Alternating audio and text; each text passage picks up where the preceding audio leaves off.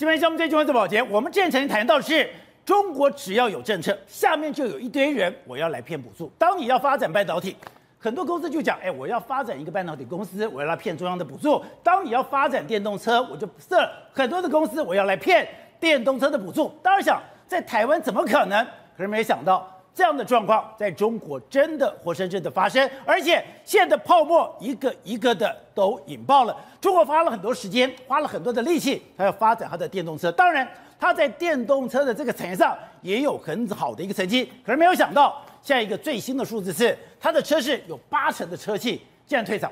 因为这是八成的车企，它居然做不出东西来。这八成的车企，它竟然无以为继。而其中一个最有名的起点汽车，它向各方已经募集了七百三十亿，七百三十亿，竟然到现在你只有影片，只有广告，它没有做出一台实体的汽车，都很难想象，在中国这样的一个地方，你靠吹的，靠骗的，你竟然不用。做出真正的汽车，你就可以获得七百三十亿元的补助。那问的是，在中国这样的现象多吗？而中国现在还能够允许或支撑这样的现象继续发展下去吗？好，我们今天请到来宾，对，到首位的财经专家黄周寿，你好，大家好。好，这是美丽岛电视报董事长吴子佳，大家好。好，第三位是商周的总主编吕国珍，大家好。好，第四位是资深媒体人林裕丰，大家好。好，第五位是。三媒专家林廷辉，大家好。好，第六位是资深媒体人尚宏志，大家好。So, 是，我先看到一个故事，哎，把我吓傻了。对，一个起点汽车，起点汽车，哎，它已经成立好多年了。对，这些年来，它向各地方募资多少？七百三十亿元。对，七百三十亿元募集来了以后，它居然一台车都没做出来，一台车都没做出来的时候，哎，还是继续募集哦，是，还是继续骗哦，骗了以后撑不下去了，他说对不起啊，我倒闭了，我不干了。是，可以告诉我说，这个起点汽车，对，在中国不是单一现象，是，这种起点汽车在中国。比比皆是。对，现在中国的车市有八成跟他一样，对，退场了。而且人家都说台湾是诈骗岛，但是我跟他讲，中国诈骗的更厉害，而且他们诈骗金额都非常非常高。你刚才讲的是起点汽车，随便就骗到七百三十亿，这种公司比比皆是啊。为什么？因为事实上中国在辅助所谓电动车的这个发展，中央很多钱啊，所以大家想，哎、欸，中央很多钱的话，我就来骗中央，就让他们企业纷纷去骗。宝杰，你知道吗？事实上中央有准备。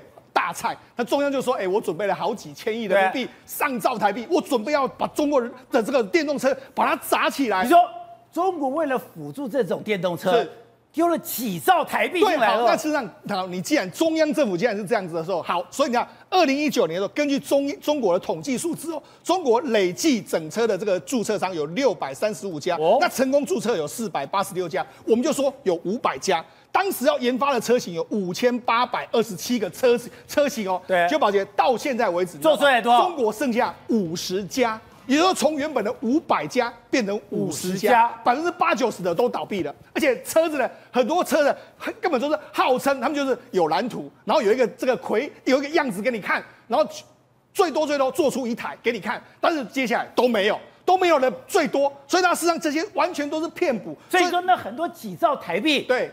都到了口袋去了，所以你看，现在中国是怎样？现在很多车企，现在很多很多地方的这个政政府的空地上面停满了大量的电动车，因为都没根本就是作假，里面很多根本就是只有车壳没有电池，因为它根本做不出电池，一大堆。我们现在看到了，在中国有很多的空地，很多的空地停了很多车子，就这么来的。对，好，那你知道不止车市啊，最近呢又有很多家，今天有一个新创板的，有一家有一家。这个做半导体被摘牌，为什么？因为它也是骗补，半导体也是，好，所以车是一堆，然后半导体也是。那除了什么？还有房市。那大家都说，哎，你干嘛政府在骗呢、啊？去年不是说要保公楼吗？要要。保交楼嘛，就说我我一定能交楼，可是目前为止，从去年到现在为止，完工比例只有三成，所以告诉你什么？中国大陆呢根本就是大家上上现在在骗你，政府要求我保交保交楼，我才呃不管你，反正三成左右，我钱拿到，完工还是只有三成，所以显见中国的经济为什么出那么大问题？因为很多都乱砸，很多都被骗走了。好，所以我们讲说，当中国景气好的时候呢，哎。但是我这泡沫还可以吹很大，对，我还可以大家互相的遮掩，互相的吹牛，互相的支持下去。是，可是现在刚才讲的，他现在六月份的 CPI、PPI 全部都下滑，对，下滑就代表泡沫破了。是，泡沫破了以后就现出原形了。而且这个中国公布六月 CPI，我那吓了一跳，它 CPI 是多少？是零哎、欸，零哎、欸，也就是说它没有通货膨胀。哎、欸，现在全世界大家都通货膨胀成这个样子，为什么它会是零？因为民间消费不振嘛，大家不想买东西嘛，所以通膨胀是零。那为什么消费不振？因为大家都觉得，哎，我搞不好我买到是假的，搞不好我很多都是假的，我也不知道现在什么到底是真的。好，另外就是刚刚讲，这个真的太夸张了。对。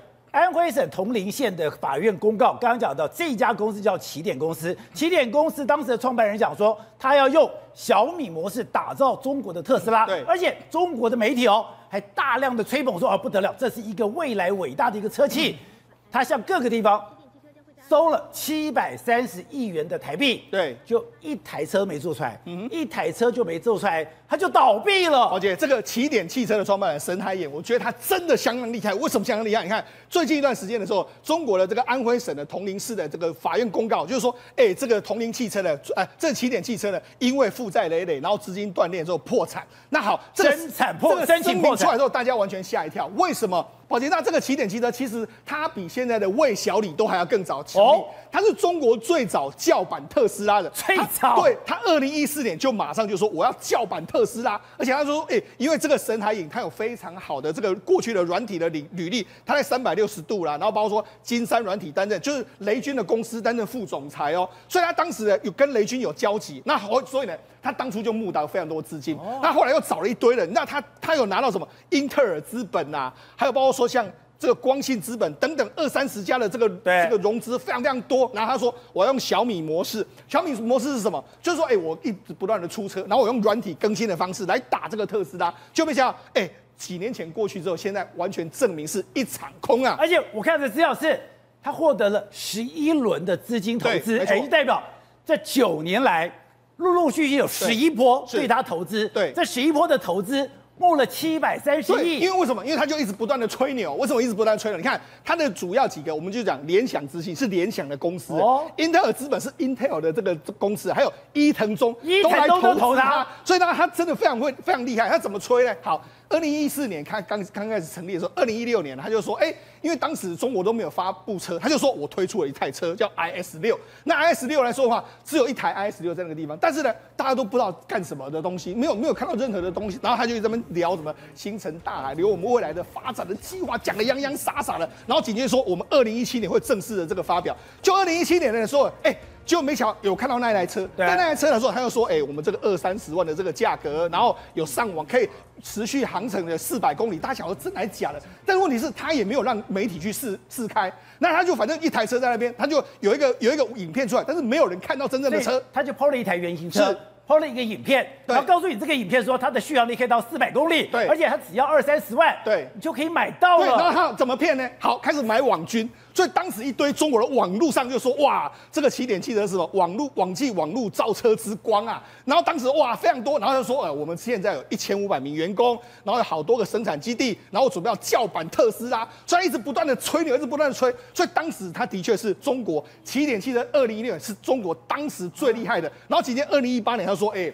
我们现在车子还在研发中，但是我们还要发表什么软体？因为我要走这个小米路线啊。虽然说我软体已经开始更新了，你的车都还没看到，对，车子都还没有影子，是，你就告诉我，我要从智慧驾驶开始了。对，他说我这商用电动化的平台，未来可以抢进所有的这个状况。好，结果没想到，哎，二零一九年，因为这个骗不下去，这个经过第一次的减资，就没想到，哎，他居然又找到了伊藤忠来投资啊。就好，伊藤忠在投资，所以到二零一九还可以骗到一藤忠。对，好，那伊藤忠投资之后就说，哎、欸，因为呢，我们伊藤忠投资，所以我们准备要 IPO。那 IPO 你知道，我们变成是超级独角兽，哇！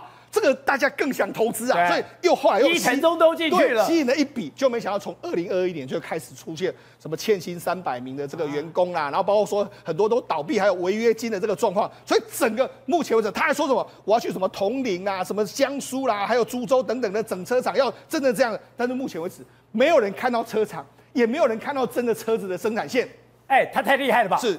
你车子做不出来，是。你总要有工厂，是。工厂也没有，是。你没有工厂，你没有任何的实际的车子，是。你还可以骗这么多投资。对啊，所以呢，其实他现在，因为他就是买了很多，他有他有展，有所谓销售点，还有总部，就没想到他现在怎么办了？总部就已经被卖掉了，总部现在变成什么？以前是这个他们的车子的这个，看起点汽车这个状况，它是在安徽省这个附近的这个据点，就没想到现在变成什么？变成星巴克。比如说他他已经卖掉，已经破产重整，这个土地已经被卖给了相关的人士，然后相关人士把它改造成星巴克。你看他，因为他因为它的总部盖得很漂亮啊，所以星巴克把它入股。你看一个七百三十亿融资，造不出一台车。你看它总部盖的富丽堂皇的样子啊！而且它的标题是什么？是在路上。我们从未停下脚步，应该是说在造车上，我们从来没有实现这样一个状况。好，那你看在路上，我们从来没有停下脚步。对，但是我们真的也没有做出任何一台车啊，所以你看多么荒谬的一件事。而且你刚刚讲。现在不是只有他，对在中国这种很多哎、欸，非常多啦。我跟你讲，事实上我们知道魏小李是现在唯一幸存的三家公司，这个比较好的。之前还有所谓新新造车的三四例啊，那还有除了我们刚才讲的起点，还有一个乐视，乐视也是造假嘛。这个假药艇我们都知道说它这个车子根本开不出来。另外还有游侠汽车，哇，这也是非常天才。游侠汽车你知道，事实上这这个我们讲到了当初所谓的魏小李之外，还有汽汽车三势力，现在完全都挂掉。好，那完全都挂掉的时候，你就知道，事实上起点也是非常厉害。其实我刚才讲到起点，他就是说是个神海影嘛，对不对？然后包括说他还找找了一个黄玉，黄玉也是非常厉害啊。所以我们就讲，事实上起点不是只有推出车子，你看这是他车子，没有从来没有推出过的车子。对，另外他还吹这个，他还推二轮，对，电动的这个摩托车啊。所以他他其实产品线非常多，还有这个整车的这个所谓。哦，这个所谓平平板，这个所谓平面化的这个这个软体系统，虽然推的非常多，只是从来没有推过而已的这个状况。而且而且是哦，当我看到沈海野的时候，我对他叹为观止。是，我对他的崇敬如滔滔江水。是，他说为什么叫起点，你知道吗？他说宇宙大爆炸的那一刻，对，宇宙从无到有的那一点，对，就就叫起点。对，没错，它是宇宙大爆炸的那一点。对，所以它真的实现了从无到有。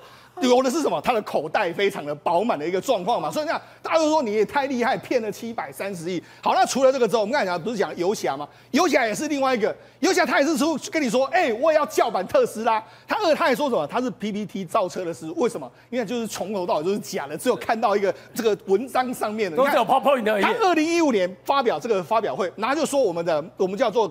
有概念车叫游侠 X，游是啊，就看哎，当当初大家看的时候呢，就觉得很奇怪，因为你仔细看哦，它跟特斯拉的样子非常像，哦、所以甚至当时还有人说，你会不会是只有买了 Model S 来之后，把你稍微改装之后就推出你的车，就推出你的车子？它的原始创创办人叫黄黄修远，就黄修远他就讲了非常多，他讲了非常多，但是我没想到根本做不出来。就让黄修远非常有意思哦，他在二零一七年就跑路，因为他真的做不下去，就没想到居然还有人要买这个魏俊买的。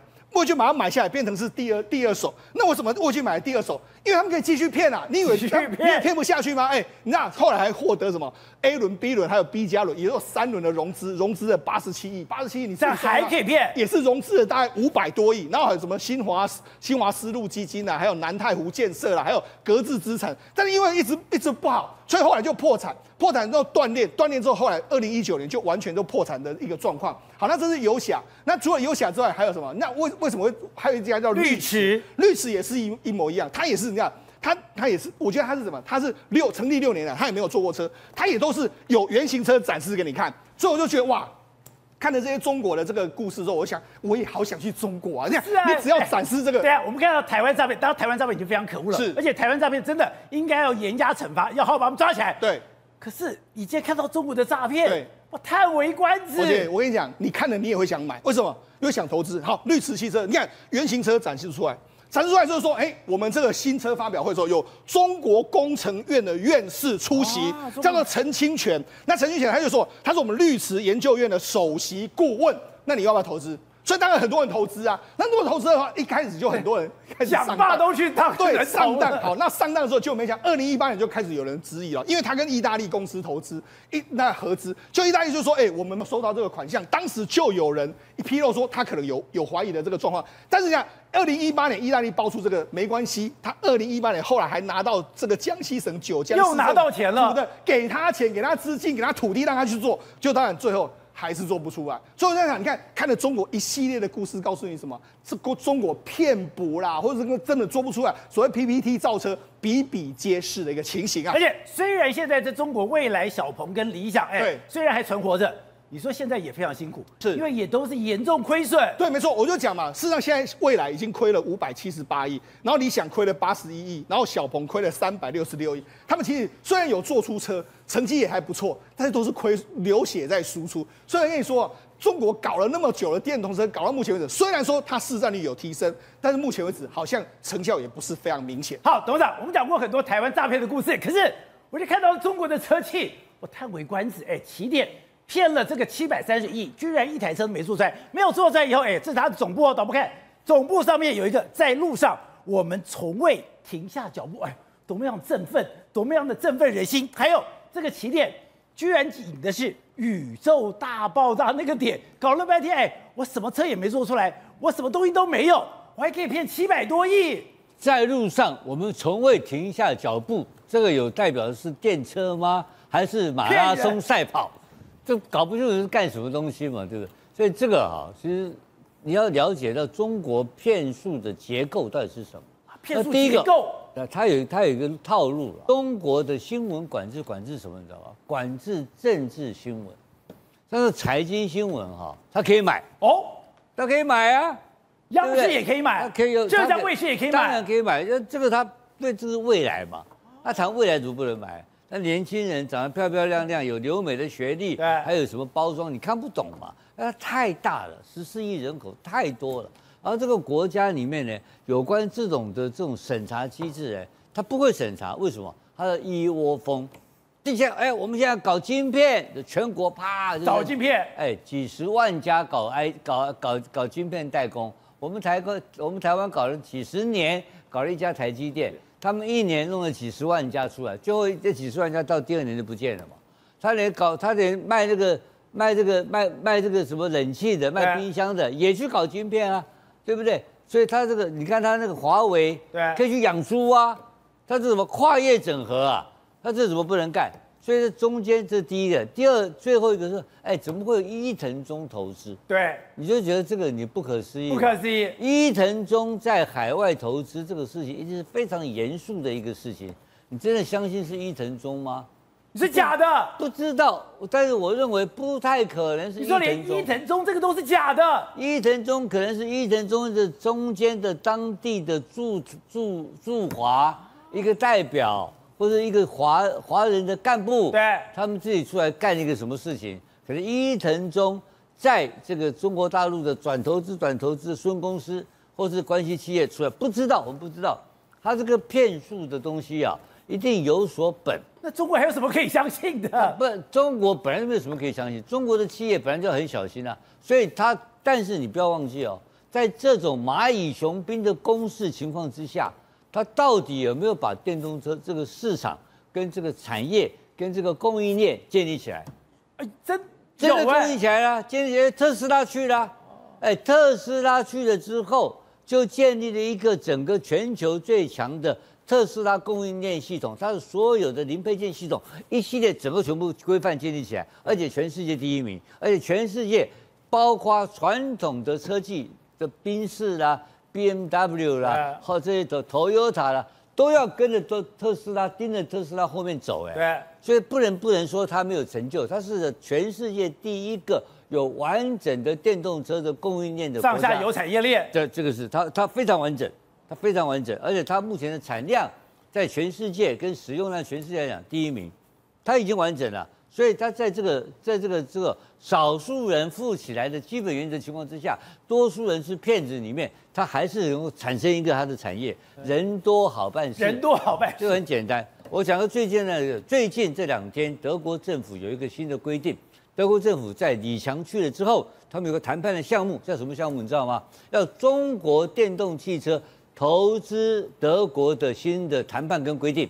中国的比亚迪在欧洲卖的销售量是第一名的啊。你你现在到欧洲到德国来卖车，对不对？对，要设厂，请你来设厂投资。他已经有厂了，他有厂了，他享受到很多地方上的工厂的这些的福利啊、税款、这财税的这个财税的财税的这个奖励措措施，都奖励都已经都已经享受到了，对不对？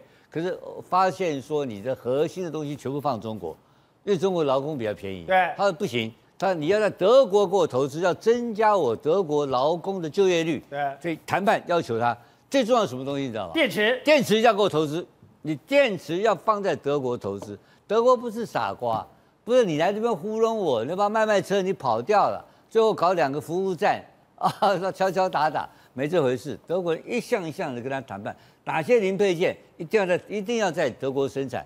好，国珍，另外就是。中国现在要牢牢地抓住特斯拉，但是特斯拉水水可载舟，也可覆舟。现在特斯拉做了一件非常恐怖的事情，不断的打折，不断的杀价，打折杀价，打折杀价，杀的中国的车企为什么这一波很多受不了？就是被特斯拉的价格战争弄崩掉了。对，特斯拉本来有十六家，中国汽车协会说不要再降价嘛，结果马上又撕毁这个协这个协议。特斯拉七月七号又开始降价，直接现金回馈一点五万台币，而且如果你拿旧车来换新车，还可以再折一点三万台币，等于一口气又折了四万多块台币。如果中国车厂跟着一起杀价杀价下去的话，恐怕都会给被特斯拉一一起拖垮。被拖垮，对，因为这个车厂其实上海车厂是全美国以外最大的车厂，年产可以超过一百万辆。本来它是要做外销的，所以它效率非常好，四十五秒就可以做一辆车，而且成本比中国一台车中国的成本还要低。结果现在因为拜登的政策不能外销去美国，因为要求电池要做所谓的要有国产比例，所以特斯拉干脆因为效率至上，他宣布本来有两万人的车厂一口气要裁一万人，并且不停的在杀价竞争。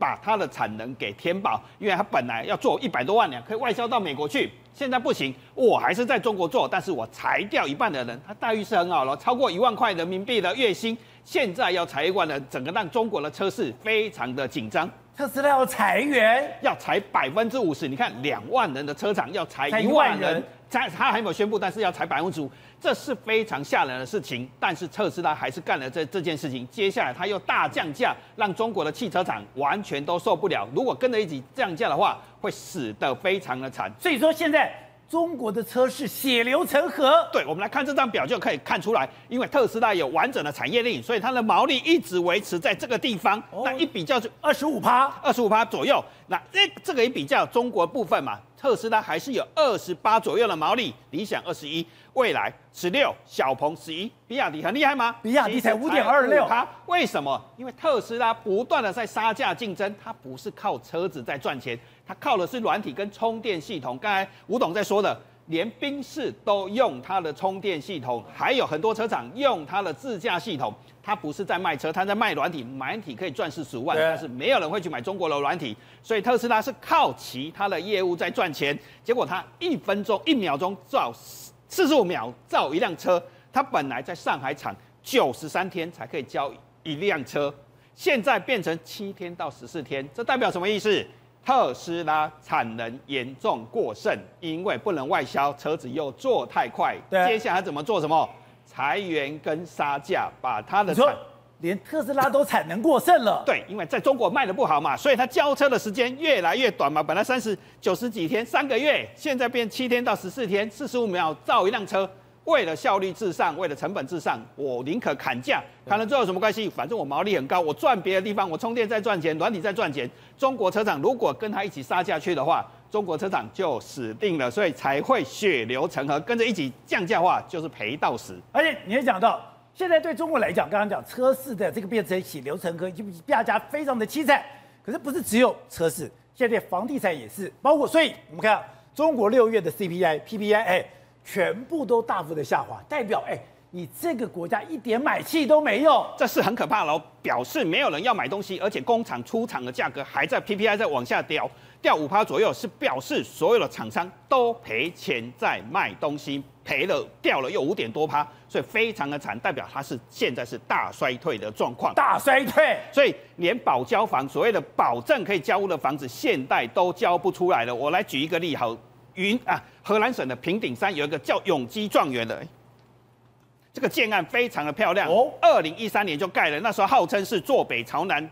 风水非常好，而且旁边有学校，所以家长如果盖在这里，如果你买这个房子的话，省钱省力省时又省心，因为你旁边就有学校嘛，看起来非常美好的生活。所以二零一三年就开始，你说这个叫做永基状元府，为什么在状元府？因为旁边有个学校，所以你只要住到这个地方来的话，家长省心省力省事。又省钱，有幼稚园，又有优质的小学，又有中学，那当然就是我们所谓的学区房。如果能够住进去，当然非常好啊。结果二零一三年就开始盖了，这么漂亮的地方，对，盖不出来。二零一七年盖了三四三年，还是盖不出来。结果因为资金链断裂了，马上就开始协商，就进入了所谓的中国的所谓的保交房，就是政府也介入，然后银行也监管进来。结果二零一九年说啊，我可以开始盖了，钱又进来了，签订合约了，还有监管账户。开始动工。本来说二零二一年说可以完工了，陆续可以交屋，结果现在又什么？这种保交房也会黄了，完全又骗变成诈骗。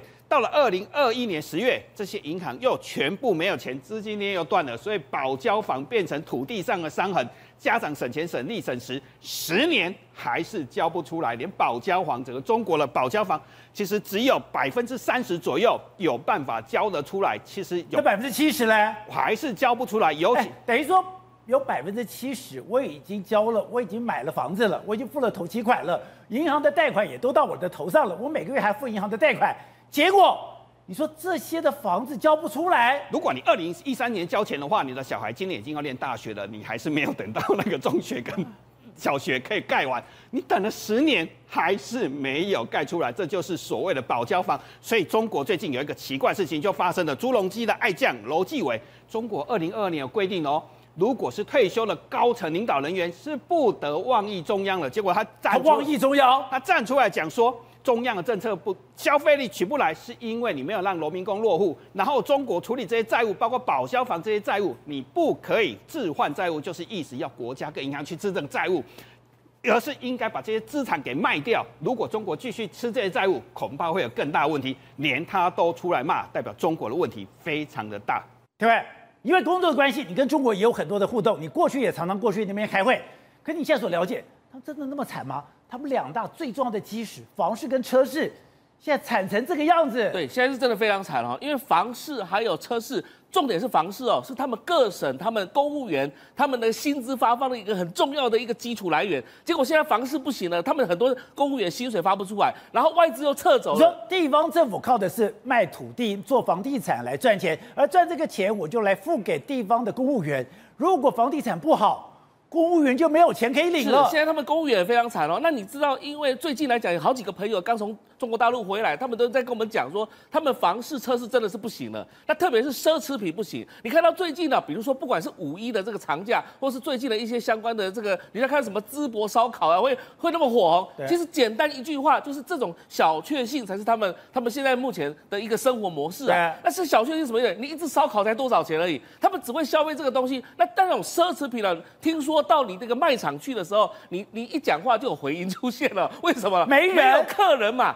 你比如说卖珠宝的、卖化妆品的、卖什么奢侈品的，完全是没有没有任何客人。所以现在他们的状况非常惨的原因，是因为你像这种。电动车来讲，新能源车来讲的话，对他们一般小老百姓来讲，就是一个非常奢侈的东西。那你如果说，哎，我今天去个景点，去个这个什么消费来讲的话，买一买一只烧烤，这对他们来讲是 OK 的。所以你可以看到，而且现在很奇怪一件事情哦，中国大陆似乎好像很多在管制他自己的人民，不准出国。因为最近我到澳洲去的时候，你看到。管制不能出国，在雪梨上，以前照道理讲都很多中国观光客才对，现在基本上都来自东南亚或是来自泰国、越南的。你去澳洲没看到中国人？呃，当然也有一些中国人，但是比较比例上已经变比较少了。那你可以想象一件事情，就是说为什么那么少人出国？而且听说他们为什么很多人去申请这个要到海外、到日本去、到欧美去去观光旅游的时候，那个签证不是签证，是在护照自己本身来讲下不来，下不来，所以一直没办法出境。没办法出去，那就代表什么意思呢？中国他想要做一件事情，就是说扩大内需，把它内部的那个内需一直拉上来，因为他现在一直内需的话一直拉不上来，要花钱在国内花，要花钱在国内花，你不要到国外去花。但是问题是在国内花，大家怕到了嘛？因为这经历了这个呃疫情的防那个什么风控之后，大家花费比较保守了。那这个保守的情况之下，就变成说他只花小确幸的东西，就不花那个大钱的东西。好，那另外一个是我看了也不可思议是。在河北保定，哎，河北保定以前是河北的省府啊，省市省省辖省省府所在。可是他说现在河北保定的公交车全部停了，河北保定已经穷到。连公车都发不出去了。就刚刚提到的，他们公务员的薪水来自于这个房地产的不断的炒作之后，或者是投资开发等等之类的。那因为你划地开发之后，有建商过来，他们自动会要进行这个交易之后，那他们政府就有这个相关的资金了。那中央不会替政府去，地方政府去筹这个资金，所以你看地方的这些相关的社会福利政策也好，公交车也好，交通。交通运输也好，或者是说刚刚提到公务员的薪水也好，全部都已经卡住了。卡住的原因是因为，而且你看到各个地方都负债累累嘛，负债累累，中央也不替他帮忙还啊。但是中央又有政策，你又要去执行。之前我们提到那个风控，你要做核酸检测，要核酸检测要地方自己花钱，中央也不补助，所以整体来讲的话，它就是恶性循环。不断恶性循环的情况之下，现在中国大陆已经陷入一个非常困难的这样的一个经济上的局面了。在二零一四年九月十四号的时候，我们知道这样，在台北信义区的夜店，有一个警察，他当时当时穿便衣，被一群人哎叫做殴打，殴打致死。当时觉得哎这件事情是天大地大的事情，可是没想到其中有一个人叫易宝鸿，哎，他居然他可以到了外役监。他说哎，你是重刑犯的，你犯了这么重要的罪，你怎么可以去外役监？当然，民党现在一推二五六，哎，这跟我都没有关系啊，这修法呀，我们也支持修法，赶快修法。可你说不对，因为。他为什么可以到外役监？是因为有人把这门打开。对谁把门打开的？民进党打开的，也就是门是你打开的。还有，你就算把门打开了，进来要不要审？要审，因为你就算符合资格，能不能到外衣间，民进党还是有决定的权利。结果我也让你进来了，就这件事情闹大了以后，哎，民进党说党不喜欢台。对，我们现在讲这个杀警案发生在什么时候？二零一四年，二零一四年在信义区里面的一个夜店。Spark 那个时候呢，有两个富家的一个富二代去那个地方，结果跟保安发生了意外，发生了推挤之后呢，他说我明天来讨回来。第二天叫了七十几个人，你看七十几个，叫了七十几个，反正过去就是要闹事，然后刚好薛真国他那天休假，好，店家跟他讲知道这个事情，跟他说，因为他在信义分局嘛，砰砰砰跑去之后说，你们在闹什么？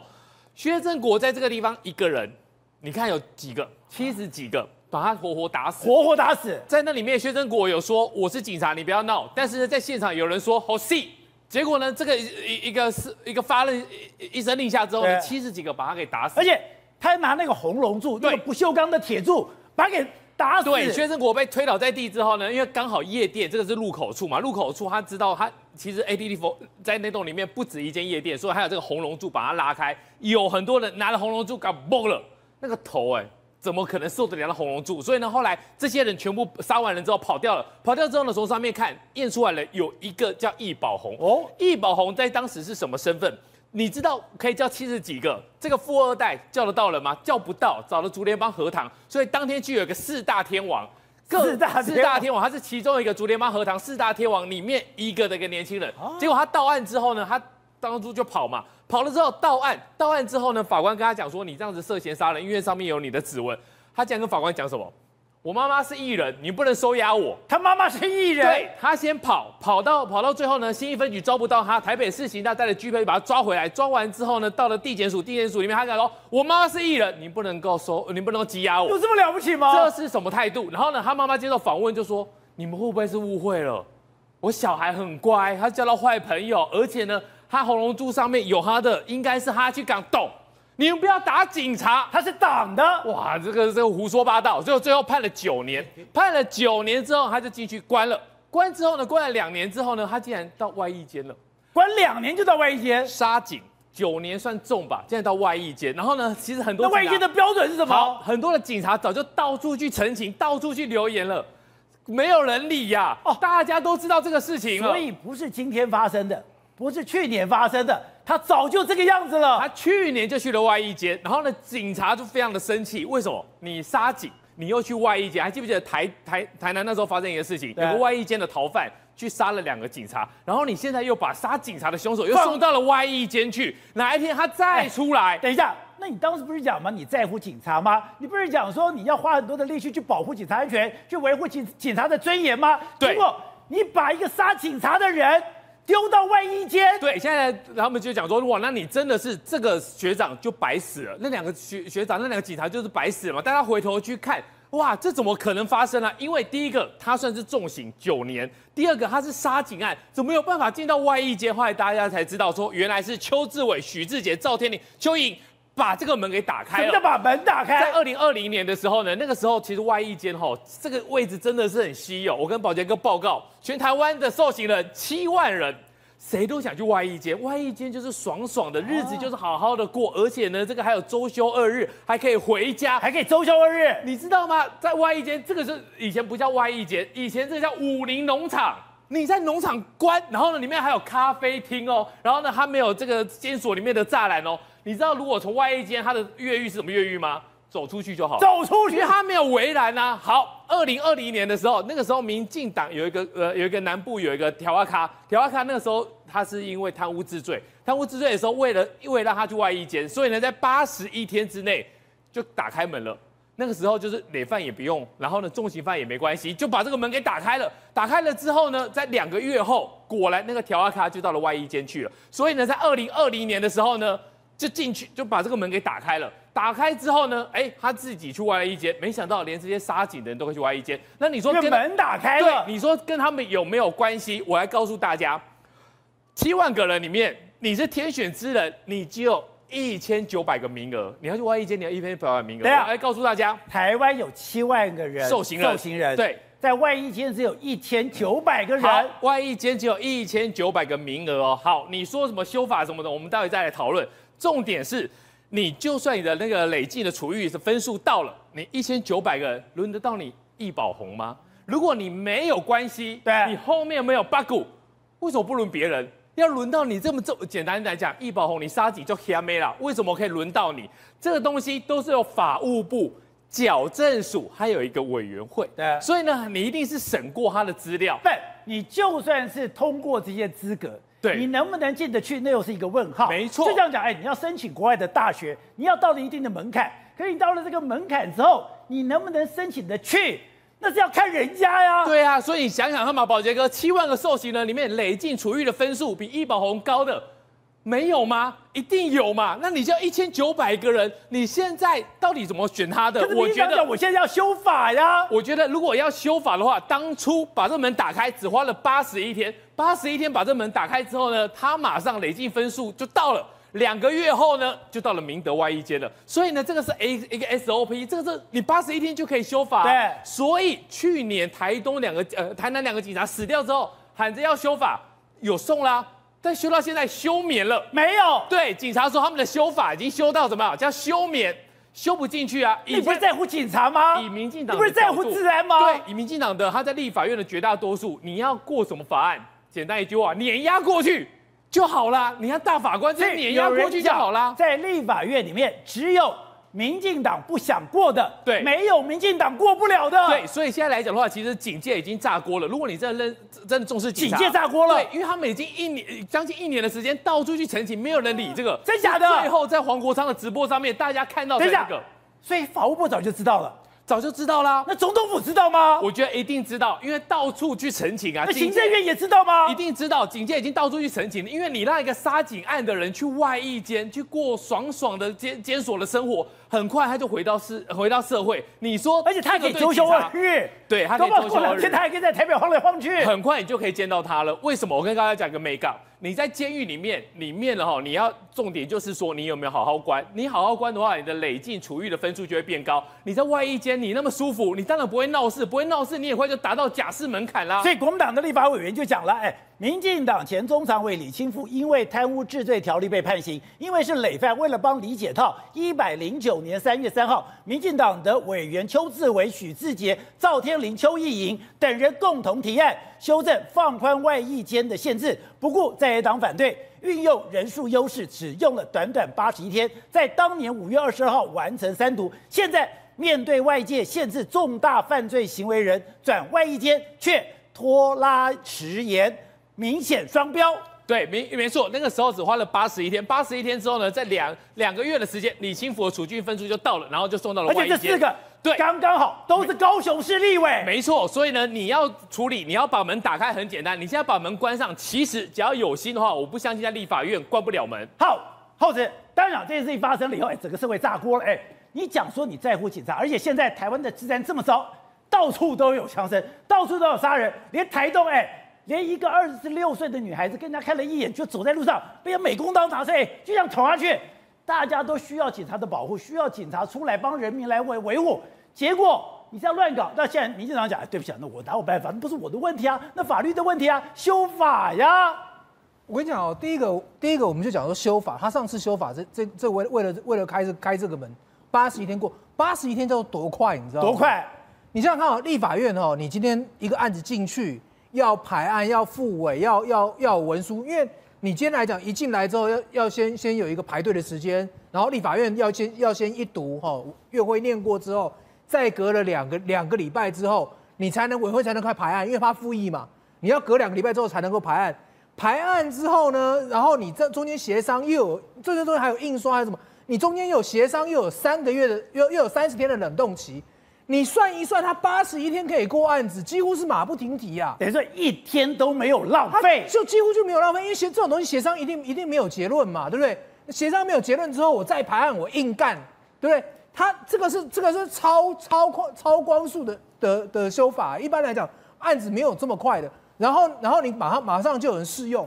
那我要讲的说，你当初可以修，那你今天其实你也可以修，你不用不用跟我扯那么多。而且我要讲，这个案子根本就不根本就不需要修法，不用修法，因为刚刚讲了嘛，只有一千九百个人可以用嘛，那本身的审核审核就很难。你要想说，因为外役监为什么大家都要去，很爽嘛。第一个，他一个月可以回，像像如果你是刑期短的，一个月可以回家一次，好。而且他如果说你是连续假日，他还可以加长，而且来回车程还扣掉。来回车程，来回车程，他规定你回家可以四十个小时，然后可以加二十四，然后你来回车程的车程还不计哦，你就可以回家。第二个呢，哦，你刑期可以缩短，你一般在监狱表现良好一级的，哦，缩短六天，外一监十六天，你一个月缩短十六天，一个你的一个月当一个半月在用，对，过过得比较自由，刑期又短，又可以回家，家人还可以来同住。哦，你配偶可以可以到外一间来同住，一般的监狱是没有这个没有房间，这个事情有多爽？那外衣间它本身的目的是什么？是为了让你受刑人重返社会，我让你有一个适应的过程。你尤其是你关了很久的，你不要说你没办法重返社会。那我先问你啦，好，他九年的刑期才服了两年，他重返什么社会？他有七年，对啊，他有七年，你就算假释，你也你也要你要过半，你还有四年四年半呢、啊，你为什么会给他给他这个分数？你为什么？而且而且，我跟你讲，他实务上面，因为立法委员他们都接受过很多陈情，实务上面像这种重刑犯，你即便过半，你要申请都非常非常困难。那今天很简单，你今天法务部通通推到修法去，好像都不是我的问题。你法务部当初怎么审核嘛？好，董事长该讲的这件事情，哎，被提出来了以后，当然整个社会炸锅。居然刚刚讲，就是一个外衣间的人跑了出来，外衣间的人跑了出来，我们才发现，哎，原来我们台湾外衣间管得这么松散，管得那么松散了以后，哎，杀了两个警察。这样讲，当时他的姐姐还哭着说：“哎，要给他一个交代。”结果我要讲的，现在交代也都没交代，不但没有交代，杀警的人还居然可以到外衣间。杀姐到外衣间了以后，你发现我们的官员，民进党从上到下毫无愧色，哎，都跟说这跟我没有关，修法就好了。不，这第一个问题哈，全世界只要有杀警的犯人，在这个监牢里面，监所要关的时候，都非常痛苦。因为基本上哈，在其他的国家，尤其像美国这种国家，它有用枪的，它经常是因为有用枪而有可能打死警察的可能性非常大。对啊，所以警察的概念里面，这种人不希望他去被执行，不希望他被管，是希望用在外面用私刑就把你干掉。因为你杀我就杀你嘛，因为你敢杀警察的话，警察就没有尊严了，你知道吧？警察就压不住老百姓，警察是靠那个威望来压他。那警察有枪，他有个屁用？黑道也有枪啊，我跟你对开就可以的嘛。所以他那个警察那个品牌变成威望非常重要。一旦这个警察的威势被被戳破以后，警察就变成一个豆腐嘛，有个屁用啊，对不对？对好，所以警察有特殊待遇，对不对？这第一个东西。好，那特警察，你这个杀警可以到外衣间去享受这个待遇哈，这个是个案嘛？呃，表示这个在一千九百个案例里面，他能拿到。这个机会特权表示，这是最后他背后有有一些特殊的力量嘛？那这个力量在这个两最近这几年当中是属于谁的力量？是然后一定是绿色的力量，民进党的力量，民进党的力量让他护航在这个情况之下，所以当然面无愧色啊，当然不疾不徐啊，当然现在蔡英文怎么讲啊？还有立法院临时会来讨论讨论，所以就是拖延嘛。他不怕这个事情啊？为什么不怕这个事情？你为什么不怕？这蔡英文怎么会怕呢？你现在这个回到政治面来看的话，他根本不担心啊！你现在光讲这修法这四个委员嘛，这是个高雄的委员，你认为当时是修法的时候，这个李新福我认识他，李新福当过高雄市党部主委，高高雄县党部主委，他之所以在高雄会红起来，有个最重要的原因是什么呢？他是当时的杨秋兴的叛将。他是抛弃了杨秋兴，跑到另外一边去的，哦，知道吧？他是叛将，对，被重用，啊，担任担任过国营事业董事长，啊，他是个很有背景的人哦，对，啊，地方上他很有他的党员数啦，他可以当选中常委，你想想看，所以有握有相当大的党员在党部的力量。这个背景，难怪有四个立法委员提案帮他开门。这四个立法委员哪里是咖呢？当然背后有更大咖，就是四个立法委员去修法嘛。因为背后有大咖的，有派系的大咖，有新潮流的大佬指挥他们嘛。那四个人很简单，他有个特性，你看出来没有？他们这次选举会不会当选？都会，全部会当选啊！啊，怕个鬼呀！啊，我的天你嘛！他不在怕的。你现在在骂我的人是谁啊？没有一个人挑战我，他们理都不理你。叫做不理你。哎，我们小时候学过一句话：外残轻易，内救神明。他也不残轻易，也不救神明。没有这回事，这叫做权力逻辑，简单粗暴。他在高雄，我告诉你，民进党假你假不会度告稿了。你民进党和国民党没有人嘛？国民党现在最热衷什么事情？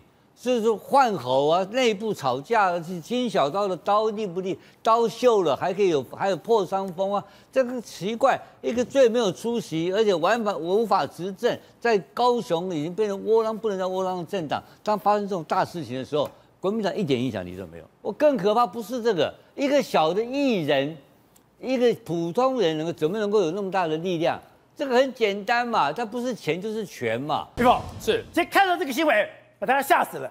一个二十六岁的女孩子到了超商，不过人家看了一眼，看了一眼以后，这个男的就从尾后后面尾随，然后就拿着美工刀去刺她。刺她了以后，幸好哎，有一个爸爸，两个儿子，等于说以三个父子加上一个路人，哎，四个人，四个人把他围起来，围起来把他抓住。他说：“如果我们不去救她，这个女孩子。”就要被杀死了。对，其实光天化日之下，对，真的是光天化日之下。这个女孩子呢，在台中市的一个超商，跟这个男生看了一眼。其实你在超商就是这样子嘛，你一直靠近我，当然看你一眼了，啊，看了一眼，他拉着行李箱准备要回家哦。正中午要回家，这个男的从超商出来，你知道，戴上帽子追追追追到路口，看，其实这个地方也没有比较偏僻啊。对啊，他竟然美工刀美工刀拿出来就狂狂砍。那台湾到底怎么了？对，狂砍的情况，这个女生第一时间吓到跪在地上，然后看到真的有刀子之后跑。这个人竟然继续去追，你到底是人家看了一眼你怎么样吗？继续去追，然后一路杀。我警察都杀了三个人又怎么样呢？他那个女孩子的胸口、手臂挡的时候呢，被他杀了，伤痕累累。这个时候呢，刚好幸好调查局的一个司机员，那时候他载的开的车，好，然后他车车上他儿子看到的时候，他觉得很奇怪，他一开始以为是情侣吵架，没有想到情侣吵架你会拿美工刀来扑吗？但你说那个人是？调查，查局的一个司机员，哈，帮忙来传递一些公文的。然后呢，他在调查局做了二十几年，他说这个不对。警察呃，一般来讲吵架怎么会拿美工刀？就下来拿着锅铲。然后呢，他儿子拿了 拿了这个行李箱，刚好路上还有另外一个人。你看他这个先拿锅铲把他给打掉，把他打掉之后啊，我在想他怎么这么厉害？对，懂得拿锅铲，而且他懂得第一次要把他手上的美工刀打掉。对，搞了半天。他是长期在调查局服务的。对，如果我没有第一时间把锅铲用锅铲把那个美工刀打掉的话，你知道吗？其实后面的人哦，拿这个呃行李箱还有这个都有危险，都都有危险。为什么？你近身的时候刀比枪更可怕。如果你在推解过程当中，哎，美工刀就来呢，你划一下，如果划到动脉的话，对。那就完蛋了。所以呢，其实我觉得这爸爸真的是有练过，第一时间用拿刀铲把他打掉之后，哎，后面的这个行李箱，随便人的也不敢这样子啊。对，我觉得如果发生，幸好是遇到这一个。如果你因为其他人的话，我觉得大家是有勇气的。可是这个人他是无无差别随机杀人，拿美工刀来喷的话，对，真的是非常危险。你看哦，他把他打掉之后，后面的行李箱跟这个电风扇，然后才有办法使得上力。可是我觉得这个人最可恶的是，被压制到地上之后，他不是道歉，他也不是干嘛，他这样跟大家讲说，哎、欸，不要弄到我脸很烫，因为大马路中中午的时候，地很烫，对，他说地很烫，我杀都杀人了，你跟我讲地很烫，对，所以大家就不知道为什么说，其实现在来讲的话，台湾真的是很多奇奇怪怪的事情。那这一次的话，我觉得幸好有遇到这一个厉害的，如果没有遇到他们一家三口，再加上那个电风扇手的话，这个真的是，我觉得这个女孩子可能在光天化日，在大白天。就会命丧当地了。不对，你看这条新闻，你再看到那个杀警案的人可以去外衣间，对，你不觉得太讽刺了吗？对，这就是、啊、我们的政府真的有在乎治安吗？我觉得我们的政府真的有在乎杀人吗？对，一直以来的话，大家会觉得说呢，你一个一个每个都说是个案，可是你从这个杀警，然后在这这个无差别杀人，你就会觉得说，当你没有重刑的时候。这些人怕什么？他不怕，完全不怕。你想想看，刚刚讲的易宝红，哎，他还有七年要关，就可以进到外狱监，然后呢，再累计、累计、累计，分数越来越高，然后呢，这个刑期反正有人权律师帮你搞啊，对，有这个国家力量来保护你呀。反正呢，你只要有办法、有权利的话，你就算杀人，就算杀警察，现在来讲还可以爽爽坐牢。所以我觉得这就是现在台湾现况的可悲。